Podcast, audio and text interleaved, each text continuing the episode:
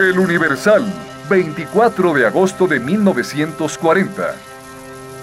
Trotsky conoció a Jackson en París. Un trabajo muy paciente. Cómo fue metiéndose al hogar de los Trotsky. A este, alguien le dijo que no le tuviera confianza. Jackson dirigió el atentado de Alfaro Siqueiros. La historia de las relaciones entre el excomisario de guerra ruso, asesinado en su casa en Coyoacán el último miércoles, y su heridor, Jackson o Morlan, fue relatada por una de las personas de la familia Trotsky el día de ayer a un reducidísimo grupo de amigos. Los Trotsky conocieron a Frank Jackson en París, quien se mostraba ardiente partidario de las ideas trotskistas y buscaba por todos los medios posibles para intimar con el matrimonio, particularmente proporcionándole ayuda económica. Cuando los Trotsky vinieron a México y ocurrió el asesinato de León Sedov, el matrimonio Rosmer tomó a su cargo la comisión de traer a México al pequeño huérfano Esteban Sedov y depositarlo en el hogar de sus abuelos. En el viaje los acompañó Jackson, quien más tarde, cuando los Rosmer retornaron a Europa, los acompañó hasta Veracruz. Los Rosmer previnieron varias veces a los Trotsky contra el ardiente partidario, pues sospechaban al principio que era un agente venido a América y particularmente a México a realizar alguna labor política de espía. En el capítulo anterior escuchamos... Me fue propuesto ir a Rusia con el fin de organizar allí una serie de atentados contra diferentes personas y en primer lugar Stalin. Esto era contrario a todos, a todos los principios de una lucha que hasta entonces había considerado franca y leal. Y desvaneció todos mis principios. Antes de abandonar Europa, fui a despedirme de mi madre, que me dio 5 mil dólares. La declaración del asesino resultaba interesante no solo desde el punto de vista, por decirlo así, biográfico, sino porque las precisiones que se veía obligado a aportar tenían que ser preciosas para la investigación. Radio UNAM presenta Así asesinaron a Trotsky. Trotsky sufrió un teatral asalto en su casa ayer en la madrugada. El Nacional, 25 de mayo de 1940. Довольно метко сказал великий русский писатель Гоголь. Así asesinaron a Trotsky.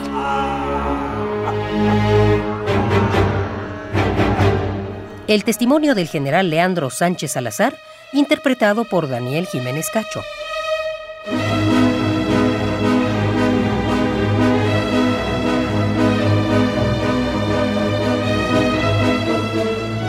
Serial dramatizado, adaptado por José Woldenberg y producido por Emiliano López Rascón.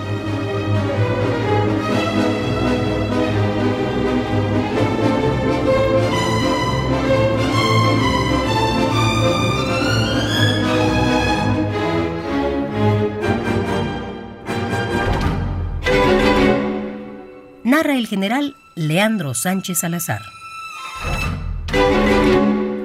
La declaración de Jackson Mornard, el asesino de Trotsky, reforzaba su versión de los motivos que lo llevaron al asesinato del líder ruso. Al pretender volverla verosímil, iba dejando aquí y allá pistas, cabos sueltos e interrogantes que serían valiosos para la investigación. Continuó así su declaración.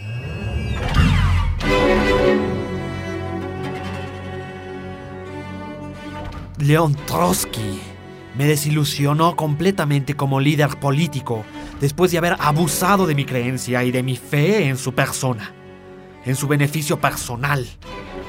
Como ha abusado de la clase obrera, destruyó mi personalidad moral y por consiguiente mi vida.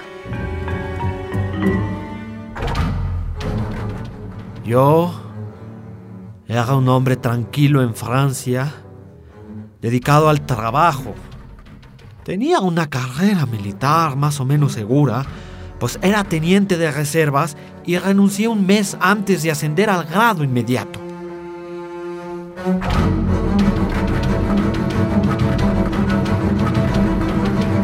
Yo debía haber muerto sirviendo a mi patria.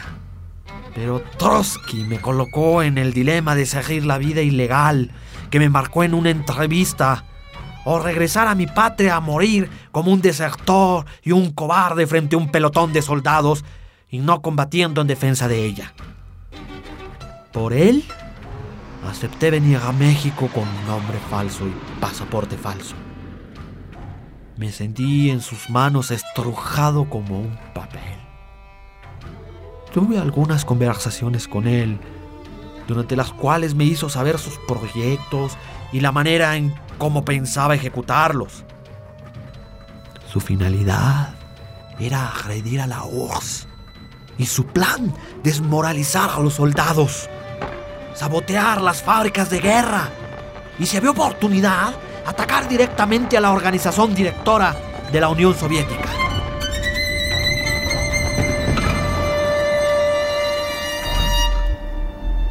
Esto fue, en síntesis, lo que me dijo.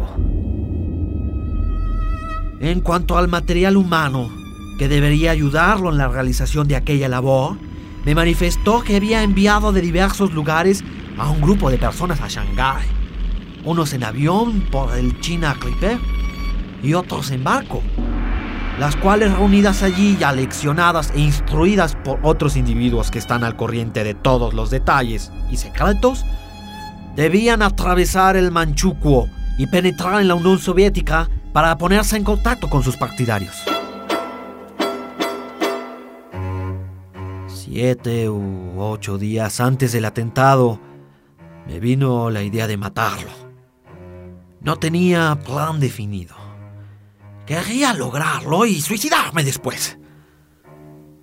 Para ejecutar mi propósito, pensaba emplear el piolet que traje de Francia, porque sé manejarlo muy bien y me había dado cuenta de ello en mis ascensiones a las montañas nevadas, donde con un par de golpes lograba arrancar grandes bloques de hielo. La pistola y el puñal los quería para quitarme la vida en Tres Marías o en el Parque Nacional o en cualquier otro lugar si lograba salir de la casa. Por eso cogí el puñal en previsión de tal posibilidad por si salía rápidamente.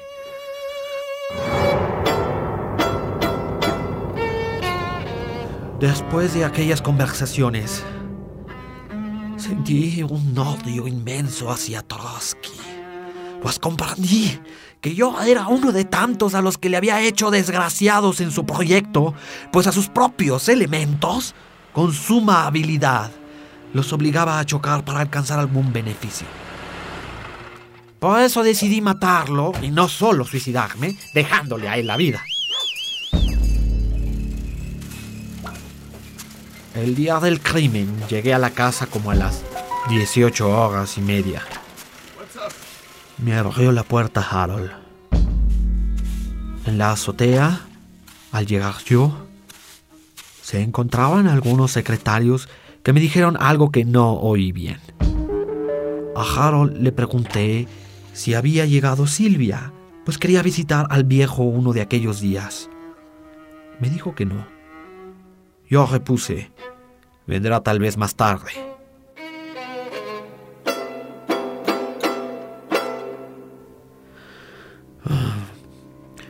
Encontré a Trotsky dándoles de comer a los conejos. Me preguntó si llevaba un artículo que había ofrecido escribirle, tratando teóricamente las cuestiones de las disensiones trotskistas en los Estados Unidos, y me invitó a pasar al despacho, cosa que yo daba por descontada. Al entrar en el despacho, llevando Trotsky el artículo escrito por mí, tomó asiento en su silla habitual junto al escritorio. Yo me coloqué a su izquierda, dándome él la espalda, y iba confiado. Mi impermeable, en cuyo bolsillo izquierdo llevaba el puñal y en el derecho el piolet, lo puse sobre un mueble que no podría clasificar, pues no, no lo recuerdo. Solo sé que estaba situado junto al muro oriente del despacho, a espaldas de Trotsky. Al entregarse este a la lectura del artículo, saqué el piolet del impermeable y cerrando los ojos, seguidamente le asesté el golpe en el cráneo. Solo una vez le pegué. Y al hacerlo lanzó un grito lastimero, espondoso. Al mismo tiempo que se arrojó sobre mí fuertemente, me mordió la mano izquierda. Según puede verse por estas tres dentelladas. Luego se retiró a pasos lentos de aquel sitio.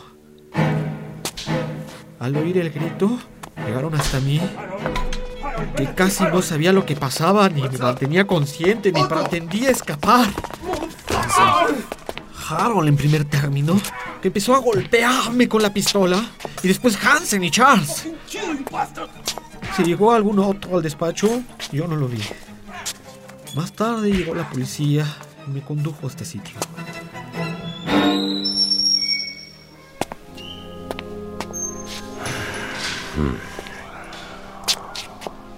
¿Eso es todo?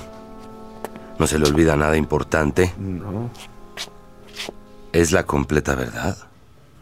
Sí, es todo lo que tengo que decir. Tratar de engañarme puede costarle mucho más de lo que se piensa, ¿eh?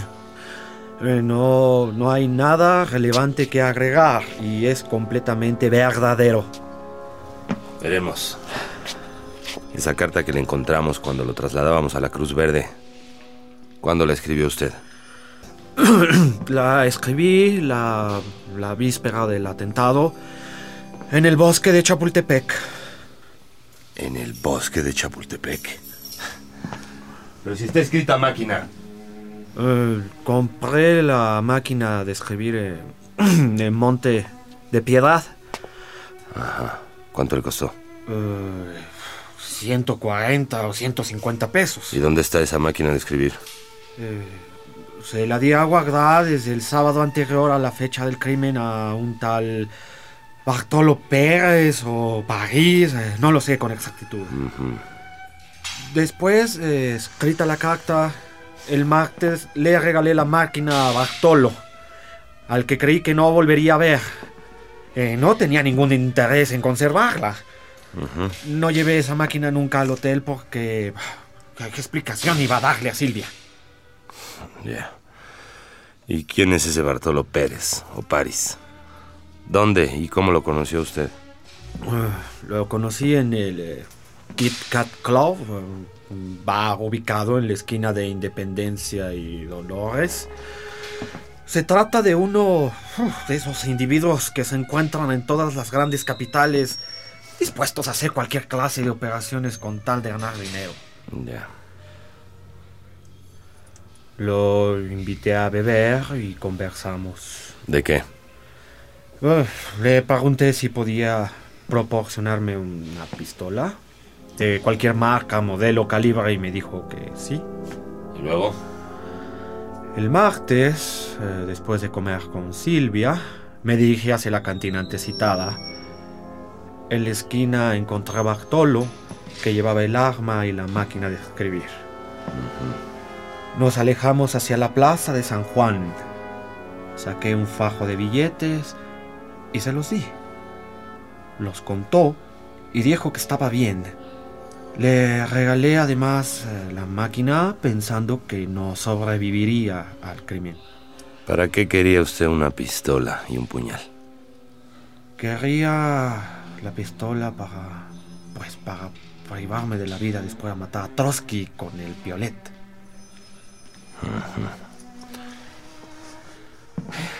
¿Y el puñal? ¿Dónde lo adquirió?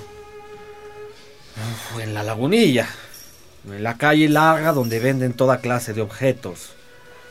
Eh, lo compré cuando todavía no pensaba cometer el crimen y para adornar la casa. ¿Conocía usted a Robert Sheldon Hart? ¿O Bob, como le llamaban corrientemente? Lo conocí en el hospital francés, al que iba yo casi todos los días a ver a Alfredo Rosmer, que estaba enfermo. Eh, salíamos de verlo, su esposa Natalia Sedova y yo. Aguardaba uno de los automóviles de Trotsky a la puerta. Bajó de él un joven y dirigiéndose a la señora Rosmer, a, a él, a mí me dijo, ¿no se conocen ustedes? Pues este es Bob y este es Jack. Él me dijo que era de Nueva York y nos separamos. Fue la única ocasión que tuve que conversar con Sheldon, cuyo apellido he sabido después. Otra pregunta, Mornar. ¿Por qué hizo usted un viaje a Nueva York inmediatamente después del atentado contra Trotsky, en el mes de mayo? Eh, mi viaje a Nueva York. Cinco días con sus cinco noches. Silvia. Estuve dedicado a los primeros interrogatorios y a la investigación preliminar en torno al asesinato de León Trotsky. Puedo decir que durante este tiempo me entregué apenas al descanso. Sentía sobre mí, a través de mi país y del mundo entero, millones de ojos que iban siguiendo mi labor, que esperaban de mí el esclarecimiento de la verdad. Patentizaban el interés suscitado universalmente los periodistas nacionales y extranjeros que en crecido número no cesaban de acosarme en solicitud de nuevos informes. También los representantes diplomáticos que seguían la marcha de la investigación. ¿Cómo podía pensar en dormir en tales circunstancias?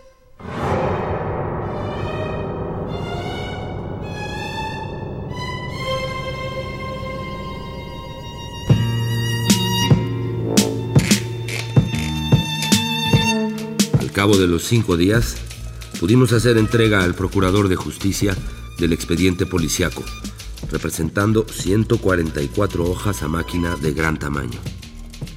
Figuraban en estas principalmente los interrogatorios. Teníamos al criminal en nuestro poder desde el primer momento, pero se trataba de averiguar ahora lo que pudiera haber en torno y detrás de él. Lo primero que había que tratar de saber era si había dicho la verdad o había mentido, como sospechábamos en su carta y en su primera declaración. Tenía la impresión de que la verdad completa no llegaríamos quizá a saberla nunca, pero debíamos, por lo menos, acercarnos lo más posible a ella.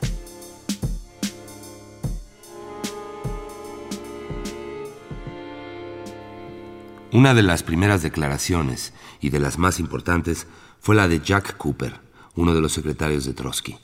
El día 12 de junio había acompañado a Jackson Mornard al aeropuerto civil. Si, como podía suponerse, este había ido a Nueva York a recibir las últimas instrucciones de la GPU para asesinar al exiliado ruso, resultaba una verdadera ironía que lo hubiera conducido a tomar el avión uno de sus colaboradores. Antes de eso, comieron juntos. Durante la comida y luego en el trayecto hasta el aeródromo, Cooper le hizo varias preguntas a Jackson Mornard. Ay, ¿con quiénes del movimiento te ha relacionado eh, aquí en, en México? Ah, No, no me he puesto en contacto con los medios trotskistas mexicanos. Ah, ya. Más bien he militado activamente en la sección francesa de la Cuarta Internacional. Oh, really? Conocí a sus principales militantes. Yes, ¿a, a- a quiénes conociste? A Rodolfo Clement, No, ya, ya, ya. secretario de Clement, Trotsky. Clement. Ajá. Yeah, eh, al que asesinó la GPU en, en París. Así es. Su tronco sin cabeza apareció flotando en las aguas del río Marne. Yeah, that was terrible. Seguramente fue para que no estuviera reconocible, que fuese más difícil su identificación, you know. Yo creo lo mismo. También conocí al hijo de los Trotsky. Ah, Leon. Sí, León Sedov. Yeah. Yeah, that was terrible. Él eh, murió en una clínica de París, ¿no? Así es. ¿Y, y sabes de qué murió? No, nadie sabe, salvo los asesinos. Oh, yeah, yeah. ¿No podía colegirse después que había intervenido en ambos asesinatos? Todo era posible. Quizá había hecho sus pruebas en París antes de venir a realizar su hazaña mayor en México. Es una pena la muerte de Sheldon. Yeah, yeah. Además, es una infamia que lo hayan acusado, acusado de traición. Fuckers. Lo bueno es que estuvo cerca, el viejo se salvó de la balacera. Criminals. Espero que la policía detendrá pronto a los asaltantes y que la clase obrera del mundo entero hará pagar a Stalin todos sus crímenes. Jackson Mornard demostró un gran interés por la lucha que sostenían la mayoría y la minoría de los trotskistas en los Estados Unidos. Dijo que había conocido allí a varios camaradas de las dos tendencias y que estaba de acuerdo con los mayoritarios a pesar de que Silvia Ageloff pertenecía a la minoría. Pretendía captarse así las simpatías de Trotsky y de sus colaboradores inmediatos, que apoyaban a la mayoría. Jackson Monard. Ujú. He was very nervous, you know. Nervioso. Yeah, yeah, yeah. Muy nervioso, siempre deprisa. Cuando iba a la casa de Trotsky, no, no se detenía ni siquiera a saludar. Entiendo. El, el sábado anterior a la noche de el terrible asesinato, él llegó en su automóvil y, y venía deprisa, dio la vuelta y, y chocó con el Dodge que estaba estacionado a la puerta. Eh, Para justificar su nerviosismo, dijo, Sabes, Eh, no me siento nada bien. eh. Estoy enfermo desde mi primera juventud. ¿Era Jackson persona de confianza en la casa? Oh, yeah, yeah, yeah, yeah. He was uh, really close to the family. Eh, traía regalos a Natalia Sedova. Eh, ¿Y en el momento del atentado estaba Trotsky armado o en situación de defenderse? well, I, I wasn't there, but eh, yo, yo sé que por regla general Trotsky tenía el costumbre de, de cargar un eh, Colt 38, you know, un revólver Colt 38 o un pequeño 25 automático. Yeah. ¿Y Silvia Ageloff era una persona de confianza de los Trotsky? Yeah, well, uh, she was a friend, but uh, no, no de mucha confianza, you know. ¿Usted cree que el crimen cometido por Jackson fue premeditado y con alevosía y ventaja? Absolutely. Ha sido premeditado durante 15 años. Yeah, I mean, eh, yo creo, sin lugar a dudas, que, que Jackson es eh, is a member of GPU. Es un, un importante miembro de la GPU. Su propia declaración lo demuestra. La declaración de otro de los secretarios de Trotsky, Harold Robbins, contenía preciosos detalles sobre el dramático momento que siguió al atentado. Fue él, secundado por Cornell y por Hansen, quien golpeó a Jackson Mornard con su pistola. Hansen entró en el despacho repitiendo lo que acababa de decir Trotsky, mortalmente herido en el comedor. No lo voy a matar. Voy a restaurar los huesos y aclarar el cuerpo del asesino. Me dice inmediatamente quién lo ha mandado. Te ha mandado la GPU. No lo niegues. Dímelo. No, no ha sido la GPU. Han sido ellos, ellos. ¿Quiénes son ellos? Pronto. Es un hombre. No lo conozco, pero me ha obligado a hacerlo. ¿Cómo te he obligado? Dímelo. Ah, ah, es que tienen algo sobre mí. Tienen, tienen encarcelado a mi madre. Ah, Dijo esto último después de una pausa, como si hubiera estado pensando la respuesta. Robbins no creía en tal encarcelamiento, sino que esto era simplemente un ardid para ocultar la verdad. No te creo una palabra. Respóndeme o te despellejo. ¿Quién te mandó? ¿Quién te mandó? ¡Habla! ¡Habla! ¡Ah! Señor, se apellida París. Lo conocí en París. Lo, lo vi hace tres meses en el, en el Kit Kat Club. En las calles de Independencia y Dolores. ¡Ah! ¡Su nombre! ¡Su nombre! ¡Su nombre! ¿Quién es? Hansen empezó entonces a golpearlo con los puños hasta que se abrió una mano. Jackson Monard, al sentir los golpes, empezó a suplicarle repetidamente. ¡Mátenme! ¡Oh, mátenme! ¡De una vez! No me hagas vivir. ¡Mátenme! Que te vas a morir, No he obrado por mandato de la GPU. Segúrate que te vas a morir, cerdo. Cuando te hayamos arrancado con cada pedacito todo lo perdido. En su primera declaración, Jackson Mornard se había referido a ese Bartolo Pérez, o París, al que decía haber conocido en el Kit Kat Club. El mismo que, según él, le había vendido la pistola que se le encontró y al que le había regalado la máquina que le sirvió para escribir la carta. ¿Quién era Bartolo? ¿Lo había conocido en París, como afirmó ante los secretarios de Trotsky? ¿O en México, como me declaró a mí? ¿Existía realmente o era una invención suya? No se encontraba detrás de ese nombre ¿El jefe de la GPU del que era instrumento inmediato? ¿O era simplemente el nombre que se le ocurrió en el momento de mayor peligro? y lo referente a su madre? ¿Ignoraba qué había sido de ella, como dijo en su declaración? ¿O la tenían efectivamente encarcelada y se habían servido de una terrible amenaza para obligarlo a cometer el crimen? Constituía todo esto un verdadero laberinto.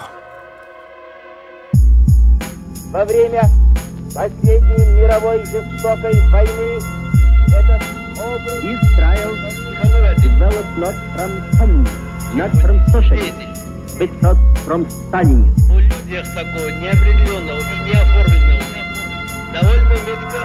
No se pierda el siguiente capítulo. Al ver que no había llegado Jackson, exclamó. Yo no sé lo que le pasa, su actitud es bastante extraña. Cuando se retrasa telefonea siempre al hotel. Me dijo que vendría a recogerme a las cuatro y media para ir a despedirnos de los Trotsky y ni ha venido ni me ha llamado. Yo esperaba encontrarlo aquí. Silvia llamó varias veces al Hotel Montejo. Cada vez se mostraba más nerviosa, no sabiendo qué había podido sucederle a Jackson. Estuvieron buscándolo en diversos lugares.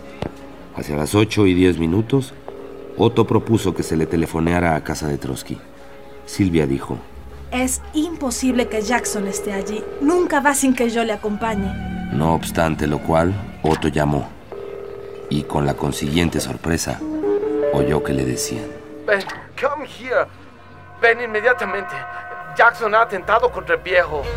No cabe duda de que Jackson es un estalinista y que detrás de él hay otros estalinistas a los que no conozco.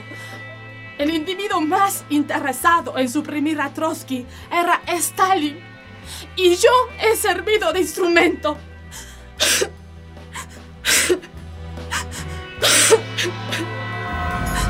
Radio UNAM presentó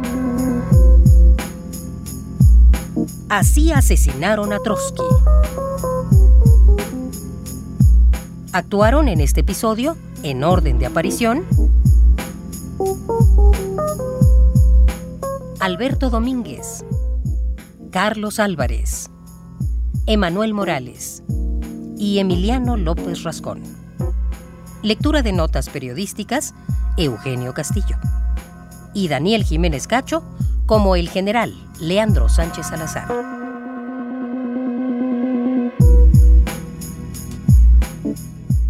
Grabación, Arturo González. Preproducción y asistencia de producción, Jimena Hernández y Omar Tercero. Agradecimiento especial a Rodrigo Hernández, Víctor Núñez y Manuel Sosaya por su valiosa colaboración. Adaptación de José Waldenberg.